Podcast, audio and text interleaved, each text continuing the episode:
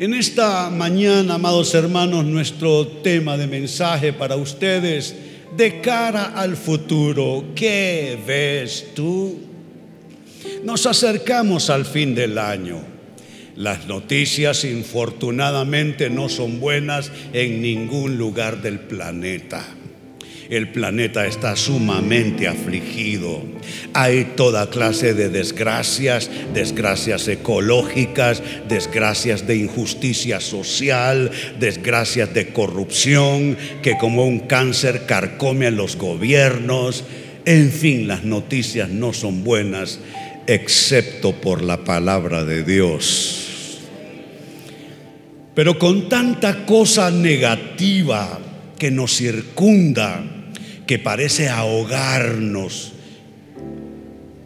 Qué importante de cara al futuro, exactamente cuál va a ser nuestra visión. ¿Qué es exactamente lo que vamos a ver de cara al futuro inmediato, que es un año que de pronto en unas semanas estará iniciando, o de cara a un futuro un poco más allá del futuro cercano? De cara al futuro, ¿qué ves tú?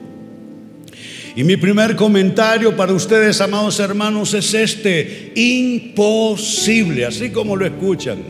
Imposible construir futuro si solo te enfocas en lo arruinado, lo destruido, lo arrancado, lo derribado. Qué fácil es obsesionarse con las malas noticias, ¿no es cierto? La tarde de ayer estuve con mi familia en casa, llegaron mis dos hijos, mi yerno, mi nuera, nuestros nietos. Y cuando uno mira esas vidas en crecimiento y uno piensa de dónde venimos nosotros cuando éramos niños, cuando éramos niños te mandaban a la escuela a pie porque nada malo te iba a pasar. Cuando eras niño nadie cerraba las puertas con llave. Las puertas estaban abiertas casi todo el día. Cuando éramos niños, la enemistad era cosa extraña y rara. Pero viendo yo esas criaturas ayer en casa decía, Dios mío, qué difícil el mundo que estos chiquitos van a encontrar si es que Cristo no ha venido. Sin embargo, a pesar de todo lo malo que vemos, amados hermanos, es imposible construir un futuro si nos enfocamos solamente en lo, lo, lo que se ha arruinado en la vida y en la sociedad humana. Y miren el texto que cito para ustedes, texto que vamos literalmente a desmenuzar en esta mañana. Jeremías capítulo 1, verso 10 y primera parte del verso 11. Jeremías recibe esta palabra con una sociedad quebrantada. Guerra, destrucción, éxodo, aprehensión de gente, los llevan forzados a un lugar que no es su patria, no es su familia, no son sus costumbres, no son su cultura. Van a ser llevados a Babilonia de manera forzada y van a estar 70 años en esa situación. Los días de Jeremías son de los peores días de la humanidad. Los días de Jeremías evocan los días del Tercer Reich, cuando la Alemania nazi comenzó una, una voraz persecución sobre los judíos. En la época de Jeremías la, la esperanza parece haber sido suprimida de los corazones. Tan dolorosa es la situación que todos los escritos del profeta Jeremías puestos en el libro que lleva su nombre y el libro de lamentaciones en la Biblia, que los, los, los expertos biblistas y teólogos llamaron al profeta Jeremías el profeta llorón por el quebranto de sus enunciados. Pues en esa época, con tanta cosa negativa y tanta cosa arruinada, mire la palabra que recibe Jeremías. Le dice Dios, mira que te he puesto en este día sobre naciones y sobre reinos, para arrancar y para destruir, para arruinar y para derribar para edificar y para plantar. Noten ustedes, amados hermanos, que lo que nosotros anhelamos está al final. Edificar, plantar. Eso es tener una vida. Eso es, es, escribir una historia, pero noten que eso no está de inicio ni está de entrada, está al final.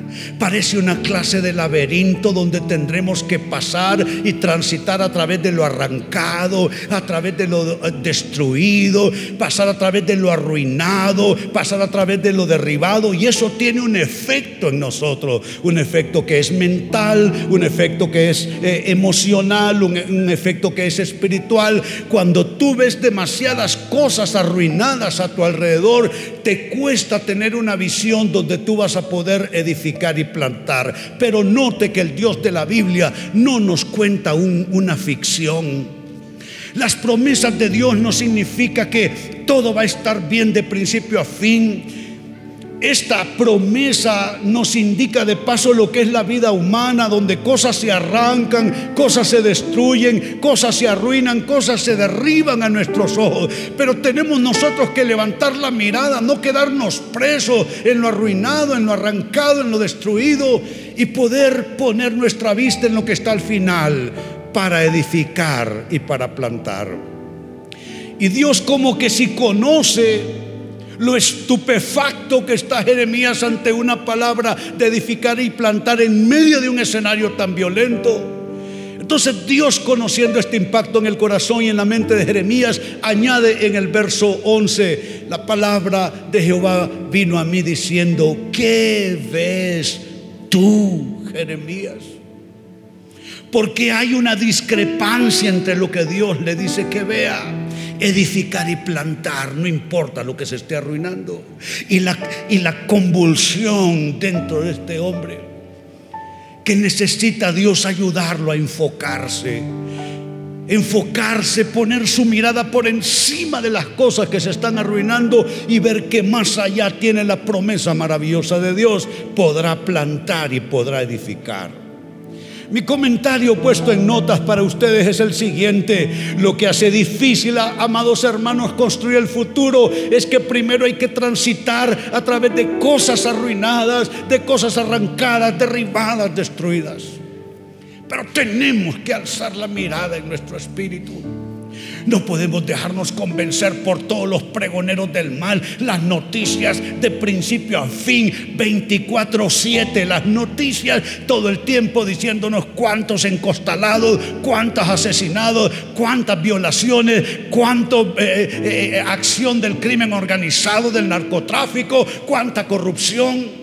Y eso le obsesiona a uno al grado que puede opacar tu vista de alguna manera y dejar de mirar lo bueno de Dios que todavía espera por nosotros.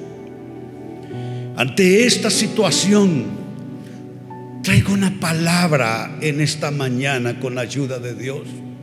Y la pregunta es esto, ¿cómo plantar y edificar de cara al futuro? Caminando entre ruinas, literalmente, ruina moral, ruina material, ruina social, ruina, humana.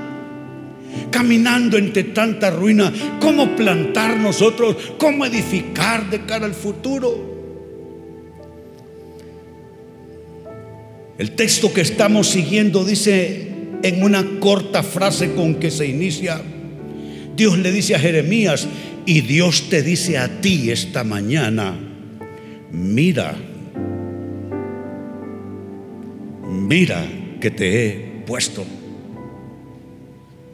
Quiero destacar para ustedes esa corta, ese corto vocablo, esa corta articulación de apenas cuatro letras. Mira. No es una palabra así nada más en el camino como quien dice para llegar a lo más importante. Esta es una palabra que tiene peso en sí misma. En sí misma ya nos trae un mensaje. La palabra mira es una palabra precautoria. Es como uno de esos letreros en la carretera. Tú ves el signo y tú sabes que viene una curva peligrosa. Tú ves el signo y tú sabes que viene una pendiente. Los signos en la carretera Eso es exactamente esa palabra. Mira.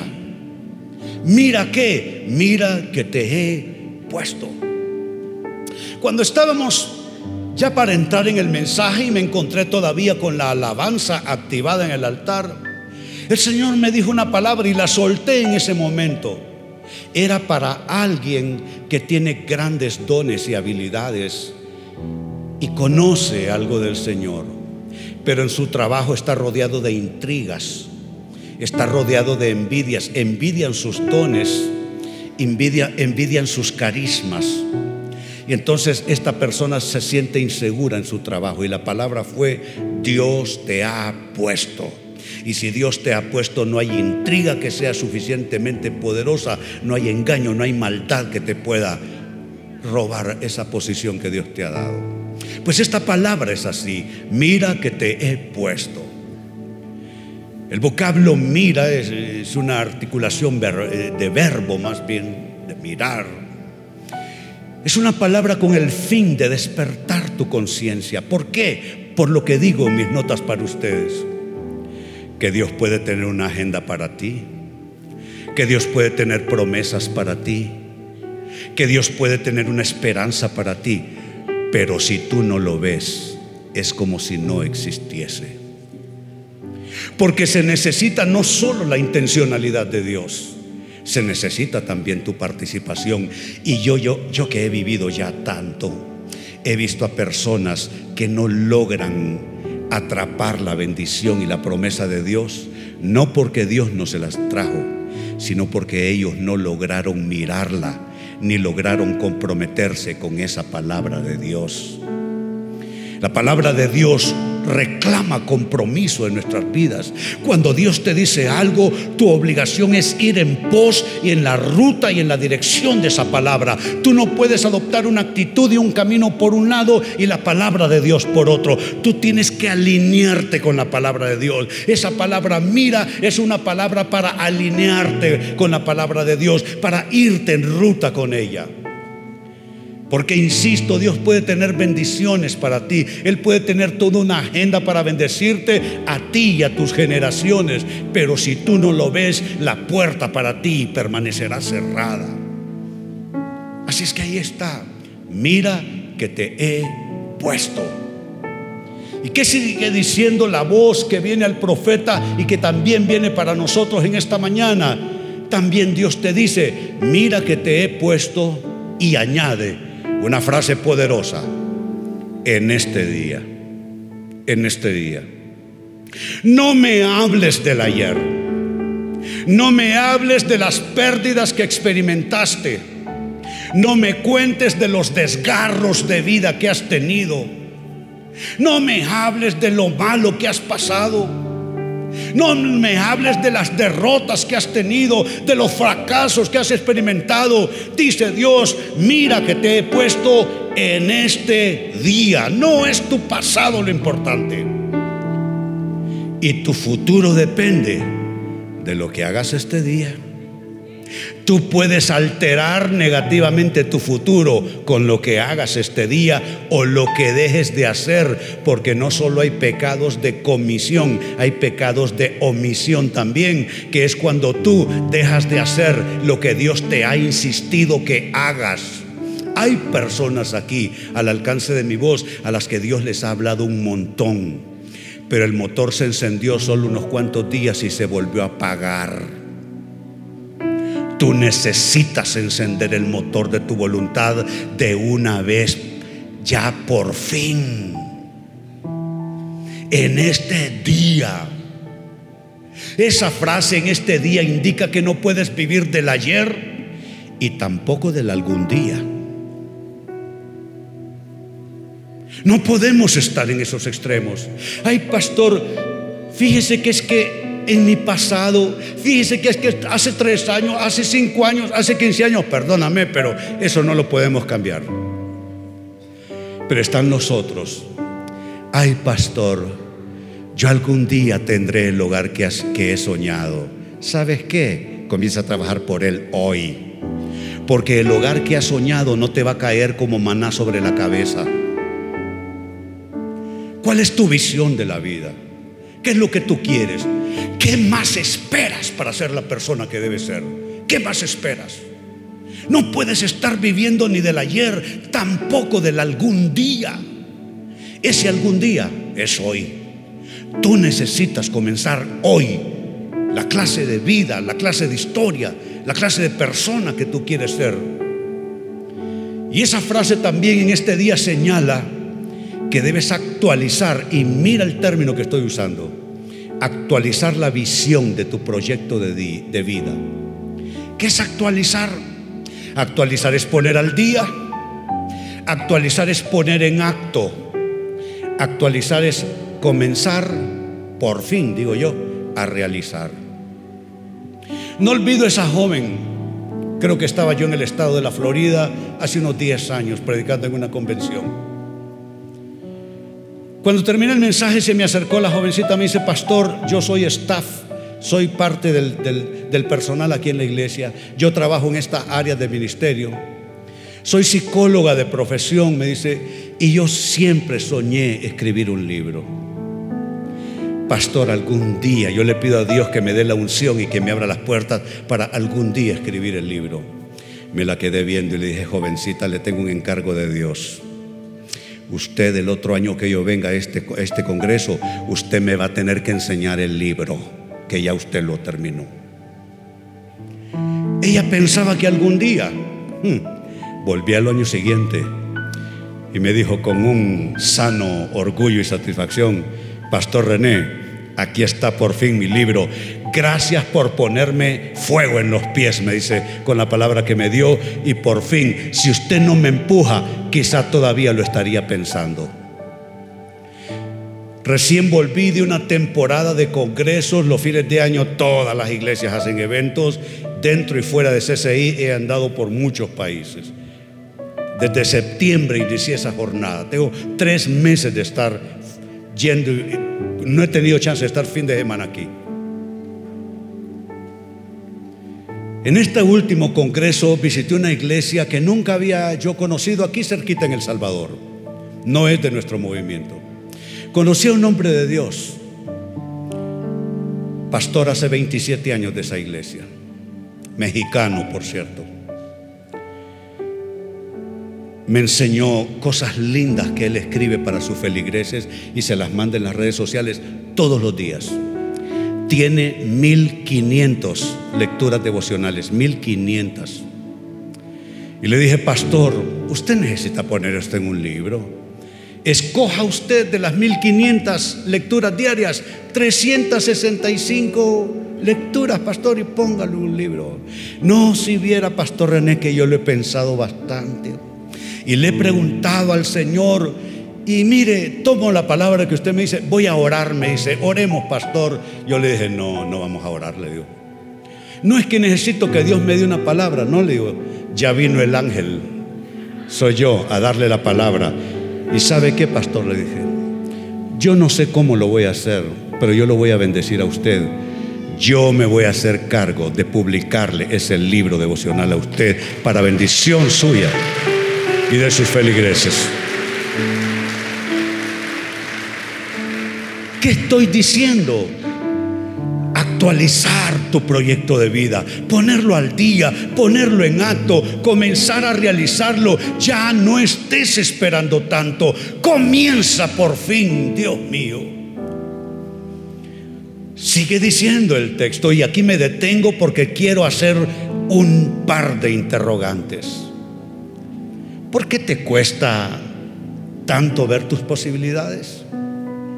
¿Por qué, ¿Por qué, te detienes? ¿Qué es exactamente aquello que te frena? Tú tienes el impulso, tú sientes que es de Dios hacerlo, pero ¿qué es exactamente lo que te frena para dar el paso y entrar en ese gran proyecto de vida? Te frena lo que ya dije y reitero, las contrariedades de la vida. Mm, que para edificar y plantar hay primero que atravesar por en medio de lo arrancado. Hay que atravesar por en medio de lo arruinado. Hay que atravesar a través de lo, de lo destruido. Eso nos detiene.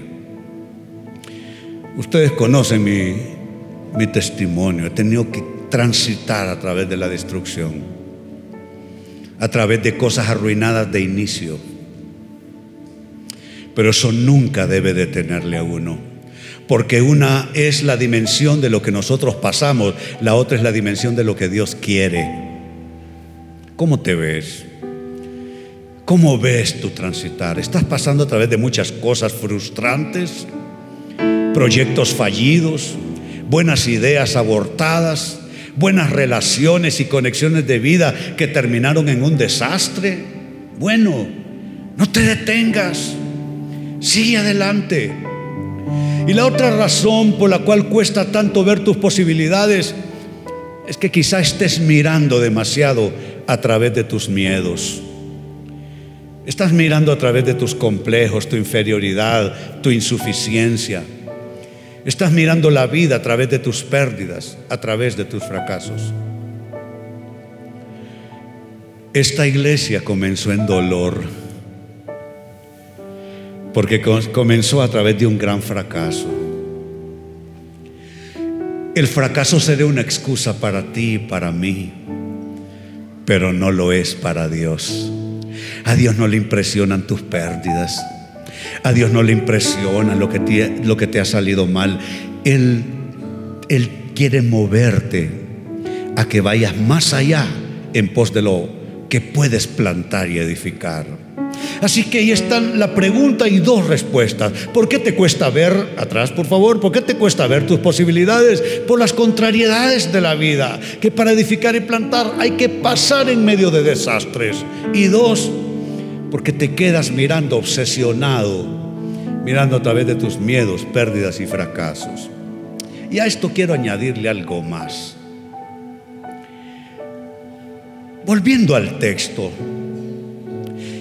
y trayendo el texto hacia nuestras vidas, ¿por qué fue tan importante esa pregunta que Dios le hizo al profeta? ¿Qué ves tú, Jeremías? ¿Qué ves tú, Jeremías? No leímos el texto, pero precisamente Jeremías dijo, veo una vara de almendro, dijo.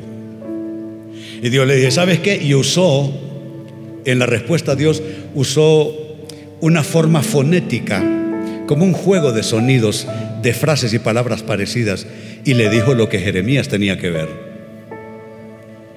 Y esa pregunta es importante para nosotros también. ¿Qué ves tú? Ya Jeremías no está, pero estás tú. ¿Qué ves tú? ¿Por qué es tan importante esta pregunta? Atención a lo que viene. Lo que se tradujo como ¿qué ves? Proviene así en los textos originales del hebreo Ra'ah, que tiene todas estas posibilidades en su traducción directa, en su significado, sus acepciones. El hebreo Ra'ah se tradujo como ver. Ra'ah puede ser traducido como atender algo, como considerar algo, como contemplar y como aprobar, a veces aprobamos cosas en nuestras vidas que no son de Dios. Yo hoy te confronto un poco, ¿qué cosas que no son de Dios tú has estado ra'ah aprobando? Que quizás son cosas que a ti te gustan, pero Dios no aprueba. Que quizás son cosas que entran en el plano de la conveniencia, ra'ah, las estás eh, considerando y contemplando y aprobando. También otra acepción del vocablo, escoger, estimar y finalmente tal como se tradujo en el texto leído, ver. ¿Qué estás, Ra'ah? ¿Qué estás viendo, Jeremías? ¿Qué es lo que vives atendiendo? ¿A lo que le das tu tiempo? ¿Qué es lo que tú vives considerando al grado de obsesionarte con esas cosas? ¿Qué es lo que tú vives contemplando? ¿Qué es lo que tú apruebas? ¿Qué es lo que estás escogiendo? ¿Será que estás escogiendo mal? ¿Qué es lo que tú estás estimando? Y no debieras estimar tanto que estimar tanto qué es lo que tú ves, Raah. ¿Qué significa eso? ¿Por qué es tan importante esta pregunta? ¿Qué ves tú, Jeremías? Es importante por el significado que estamos viendo. Porque lo que significa es que lo que tú atiendes lo que consideras, lo que contemplas, lo que apruebas, lo que estimas, eso termina controlando tu vida. Por eso esa pregunta es importante. ¿Qué ves tú? Porque lo que tú estás gastando tu vida viendo todo el tiempo y contemplando, eso te controla, eso te gobierna. Tienes que escoger entonces qué es lo que vas a ver, qué es lo que vas a contemplar, en qué tú te vas a empeñar. Tú tienes que pensar dónde están tus decisiones, qué es lo que tú escoges, qué es lo que contemplas. Hay personas que se contemplan mal a sí mismas. Otras contemplan mal su historia. Otros contemplan mal su escenario de vida. Y yo digo que contemplar mal solo puede ser dos extremos. O subestimación y menosprecio. O creerse que mi escenario y mi vida es lo máximo y yo supero a todo el mundo. Son dos formas de andar perdido. Y eso controla tu vida. Eso gobierna tu vida.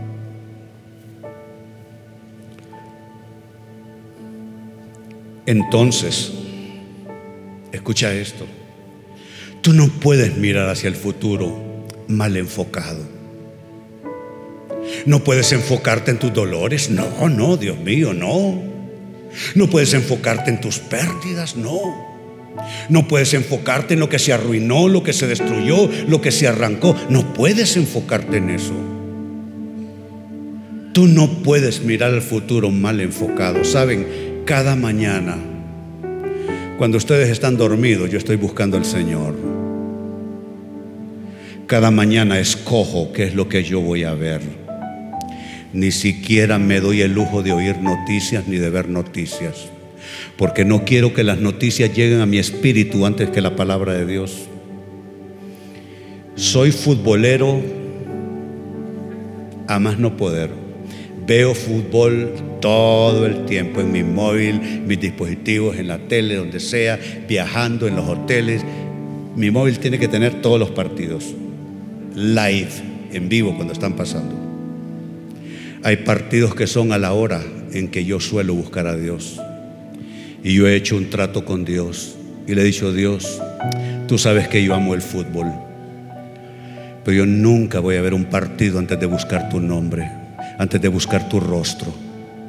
Señor, yo nunca voy a encender las noticias en mi móvil, como yo vivo viajando, todos los importantes diarios de Honduras los ando en mi móvil. Y le digo, Señor, yo nunca voy a abrir mi móvil para ver los periódicos sin antes buscar tu rostro. Porque, porque tú te desenfocas. A ver, como dice la gente, no, el que pega primero pega más. Y si en tu espíritu pega una cosa odiosa de las noticias o algo que viste, no, yo prefiero que Dios le hable a mi espíritu primero. Porque cuando Dios le habla a mi espíritu, entonces quedo, ¿cuál sería la palabra? Quedo impermeable en mi espíritu y las otras cosas no me tocan realmente. Lo escucho, pero no se queda en mi espíritu, porque estoy impermeabilizado por la presencia, el espíritu de Dios, la palabra de Dios. Entonces no puedes mirar al futuro mal enfocado. Mira lo siguiente. No puedes mirar al futuro como Caín, por ejemplo, mirando el éxito de otro. Caín se obsesionó con el éxito de su hermano Abel. Y Caín fue un fracaso. Yo digo, pues hombre, ¿quién no fracasa la primera? Porque a Caín no se le antojó decir, ¿sabes qué, Señor? Me fue mal en el primer intento, dame chance otra vez. Yo aquí estoy en mi segundo chance como pastor. Dios me dio una oportunidad. ¿Por qué Caín no dijo, Dios, sabes qué? Se me metió una cosa ahí entre ceja y ceja, lo hice mal, pero sabes qué? Dame otra oportunidad, porque el Dios de la Biblia es un Dios de oportunidades. No, se quedó obsesionado con el éxito de otro. ¿Sabes qué? No mires a los tíos que, tienen que tienes a un lado y al otro. No te obsesiones como Caín con el éxito de otro. No puedes estar también como Moisés, abrumado mirando sus limitaciones. Hay gente aquí que no ha llegado tan lejos como pudo haber llegado porque miraron mucho sus limitaciones. Y como Moisés dijeron, pero ¿quién soy yo? Mejor que manden a otro. Mira, dijo Moisés, yo soy tartamudo, ni siquiera hablo muy bien, manda a otro. Y Dios subió en el proyecto a Aarón. Dios subió en el proyecto a Aarón debido a que Moisés estaba abrumado viendo sus limitaciones. Tú no puedes conquistar el futuro viendo tus limitaciones. Todos las tenemos, pero Dios las compensa.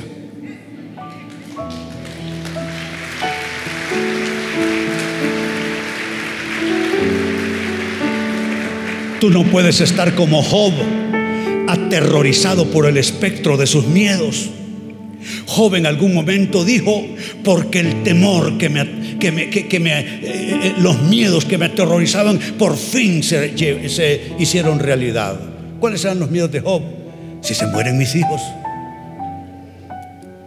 Y si me enfermo de una de esas cosas raras.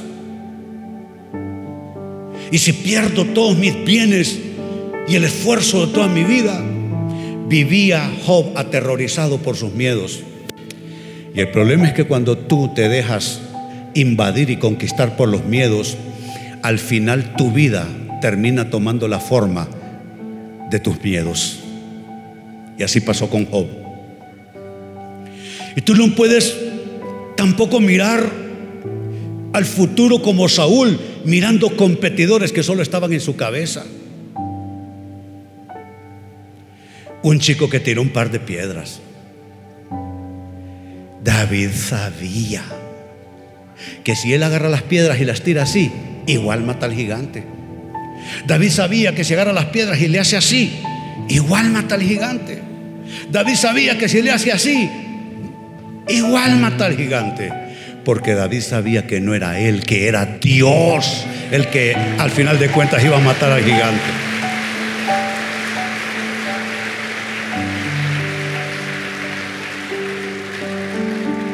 Y Saúl se obsesionó con ese chico y lo odió por todo el resto de su historia. Tú no puedes mirar así. Tú tienes que mirar al futuro de esta manera. Tu mirada debe estar puesta en el punto correcto. ¿Cuál es el punto correcto? Tú no. Tú mismo no eres el punto correcto. Se le llama el centro óptico, así se le llama. Cuando tú miras justo donde está lo importante. El centro óptico no eres tú, es Dios y tus posibilidades en Dios. Porque unas son las posibilidades de René en lo natural y otras son las posibilidades de René en Dios. Yo prefiero quedarme con mis posibilidades en Dios y te animo a hacer lo mismo. No mires tus posibilidades, quién tú eres en lo natural, cuáles son tus recursos, tus conexiones de vida, eh, todo eso. ¿Por qué no miras tus posibilidades en Dios? Pregunto en esta mañana, ¿hay alguien que quiere atreverse a levantar su mirada y ver sus posibilidades? Posibilidades en Dios es lo que tenemos que hacer. Dale gloria y dale alabanza.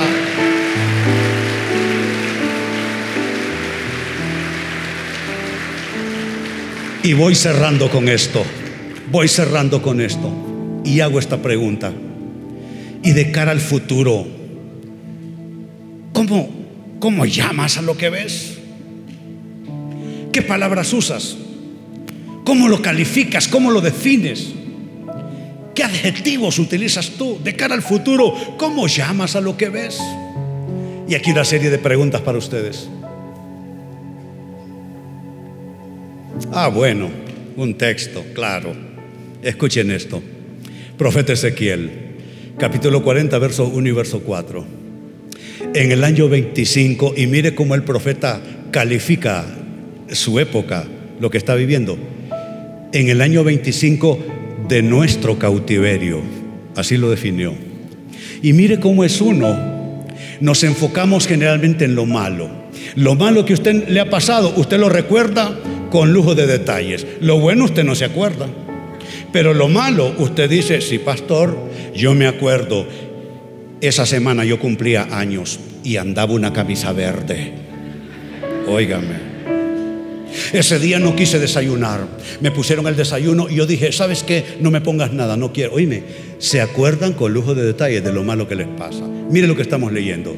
En el año 25 de nuestro cautiverio, al principio del año, dice, a los 10 días del mes, a los 14 años después de que la ciudad fue conquistada, así somos. Describimos al dedillo y con lujo de detalles el tiempo malo que nos toca vivir. En aquel mismo día, note cómo viene la reorientación del Espíritu de Dios. En aquel mismo día, cuando Él está llamando ese año de su cautiverio, en aquel mismo día vino sobre mí la mano de Jehová y me llevó allá. Verso 4 dice, y me habló aquel varón, porque vino un ángel a hablarle a nombre de Dios, diciendo, hijo de hombre, mira con tus ojos. Y ese es nuestro tema. Él estaba mirando solamente el año 25 de nuestro cautiverio. Así lo definió. Mira con tus ojos y oye con tus oídos y pon tu corazón a todas las cosas que yo te muestro, porque no es lo que tú ves en lo natural, es lo que Dios te muestra. A lo que yo te muestro, porque para que yo te las mostrase has sido traído aquí. Cuenta todo lo que ves a la casa de Israel ¿qué le cuentas a tus hijos? Cuando te sientas con ellos a tu mesa, ¿qué les cuentas? Cuando tus chicos llegan llorando de la escuela, frustrados, alguien ahí los estuvo, los estuvo molestando y haciendo bullying, ¿qué les cuentas tú? ¿Cómo les hablas? Cuando no te ajusta el dinero, ¿cómo hablas en tu casa? Llegas gritando cuando no logras resolver, pagar tus cuentas, lo que sea, cómo te escuchan hablar, qué es lo que tú le dices a tu casa, le hablas con fe en el Señor o comienzas a quejarte y comienzas a murmurar y comienzas a gritar y comienzas a amenazar a tus hijos, te lo sacas con tu familia. Te sacas el estrés del trabajo allá en tu casa gritándole a tus hijos, peleándote con tu cónyuge. ¿Qué es lo que tú haces? Mira lo que se le dice al profeta. Cuenta lo que ves, lo que yo te muestro, lo que yo te digo. Y hago esta pregunta con lo que voy finalizando. ¿Cómo llamas al próximo año que está por iniciar? Yo sé que estamos en un periodo político y social muy complejo. Yo sé que las próximas elecciones le da miedo a la gente lo que pueda pasar aquí en el país y cualquier otra cosa amenazante que sintamos. Pero insisto, porque tú no estás allá en la calle, tú estás aquí en la casa de Dios. Y tú necesitas ver lo que Dios quiere que veas, no lo que allá afuera quieren que veas. ¿Cómo llamas al próximo año que está por iniciar? ¿Le llamas año de dificultad o año de bendición? Respóndeme. ¿Le llamas año de restricción o año de expansión? Responde. ¿Le llamas año de pérdida o año de recuperación? ¿Le llamas año de deuda o año de restitución? ¿Le llamas año de empobrecimiento o año de enriquecimiento? ¿Le llamas año de enfermedad o año de salud? Qué importante es llamar a las cosas como Dios quiere que las llamemos. Y escucha esta última palabra. El beneficio de poner el nombre correcto a lo que ves. Cuando tú dejas de llamar a las cosas en términos negativos y las bautizas usando palabras de fe. Eso activa tu atmósfera para que eso se materialice. Con mi esposa hablamos palabras de fe sobre nuestro proyecto de vida, sobre nuestro ministerio. Hablamos palabras de fe y vivimos en una atmósfera saludable, espiritualmente hablando. Hemos hecho pacto, aquí no peleamos, aquí no discutimos, aquí nos llevamos bien. Esa es la orden del día. Aquí amamos a Dios. Tenemos un rótulo que pusimos, aquí somos personas imperfectas, somos personas reales. Somos personas reales, que si nos equivocamos pedimos perdón. Que si subimos el tono nos ponemos humildes cuando agarramos conciencia. activa tu atmósfera para que eso se materialice. Y también otro beneficio es que influye en tus actitudes, influye en tus decisiones, influye en tus actuaciones. Sabes, quiero bendecirte.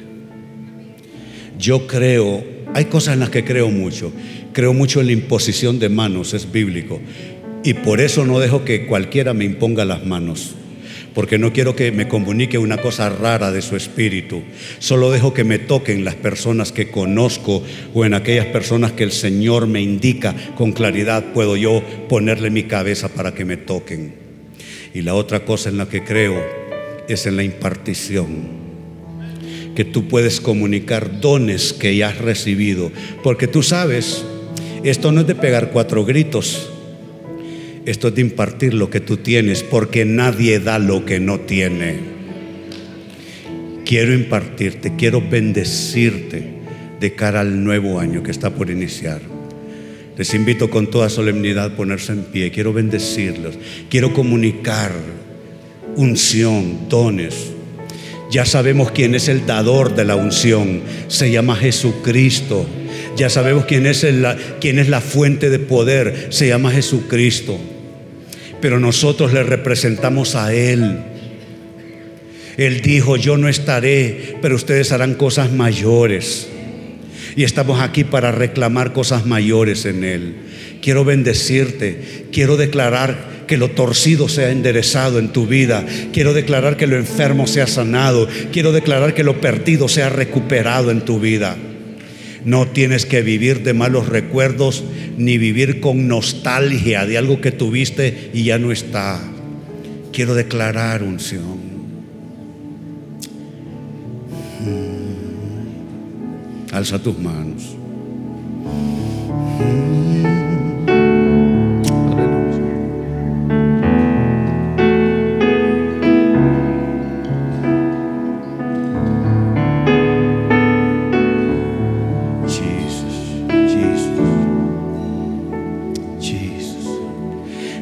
Siento que hay algo poderoso aquí. Siento que hay algo poderoso aquí. Siento que hay cosas de, de largo plazo que están endurecidas como el cemento, pero que van a, van a ablandarse, van a ablandarse por el poder de Dios. Es el poder de Dios que rompe la roca y abre fuentes en el desierto todo aquello que tú consideras imposible. Él es el Dios de los imposibles. Todo aquello que tú no puedes lograr, tú dices, mi mayor problema soy yo. Yo siento que hay algo poderoso hoy. Algo me dice mi espíritu, se cruzó algo en tu plan. Algo se metió en medio. Y tú estás frustrado, no lo dices, pero estás frustrado. Alza tus manos, eso que está en medio, Tú no lo puedes resolver. Dios lo va a resolver para ti porque Él te ama y Él está contigo. Así es que antes de hacer esta impartición, dejemos que fluya la presencia del Señor. Oh, metámonos con Dios, acerquémonos a Él. Aleluya, aleluya. Y digamos todos,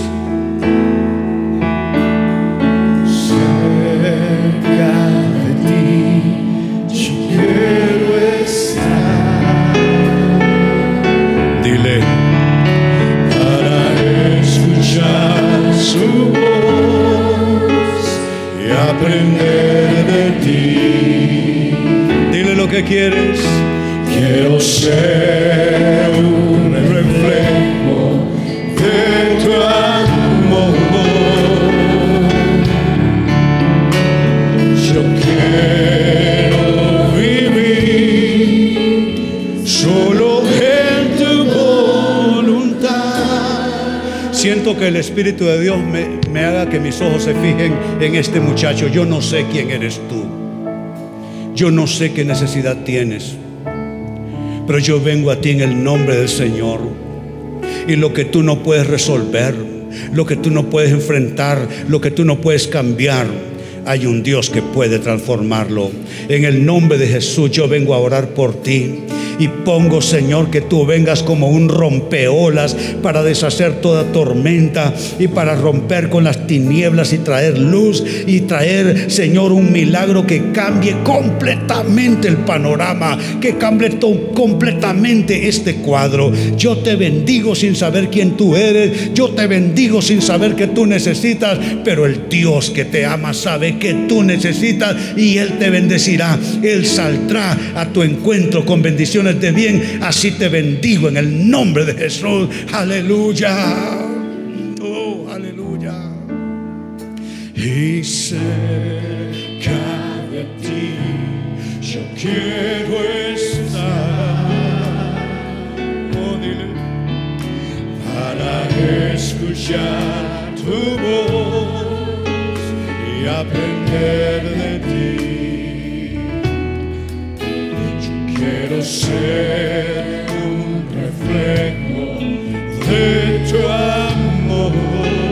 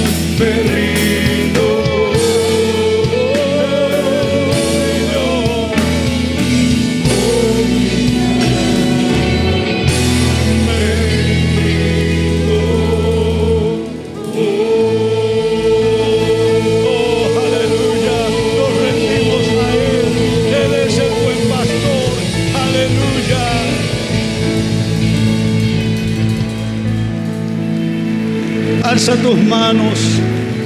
Oh Dios, hay una gran unción esta mañana, Cristo. Señor, que el manto de tu unción caiga sobre nosotros.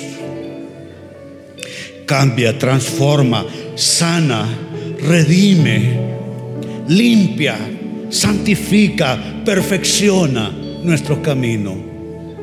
Hoy Dios te ponemos todo lo que nosotros no podemos hacer. Lo que no podemos vencer, lo que no podemos conquistar. Y hoy estamos en el borde para un milagro. Hermano y hermana, en el nombre de Jesús, hermanita, recibe un milagro. Todo eso que necesitas el Señor lo traerá. Veo a Dios galopante viniendo a buscarte, mi hermanita, mi hermano. Viene a buscarte y trae bendiciones de bien para que tú digas, el Señor viene a mi encuentro con bendiciones. Veo el cordel de medición de Dios, listo a medir tu bendición para que tú digas como el autor bíblico, las cuerdas me cayeron en lugares deleitosos y es hermosa la heredad que me ha tocado. Él hermoseará tu escenario de vida. Alza tus manos, Él hermoseará tus relaciones, Él hermoseará tu proyecto de vida, Él hermoseará tu historia, Él hermoseará tu vida y tu destino. Vengo Vengo a reprender al maligno en el nombre de Jesús. Satanás, te reprendo. Deja estas vidas. Y hablo el bien de Dios para cada persona. Hablo la promesa de Dios para cada persona. Y así, mi hermano y mi hermana, bendigo tu vida porque tú eres un proyecto de Dios. Bendigo tu vida tus planes, bendigo tus sueños, bendigo tus emprendimientos, bendigo tu salida y tu retorno, bendigo tu sentarte y tu levantarte, bendigo tu descanso, bendigo tu mesa.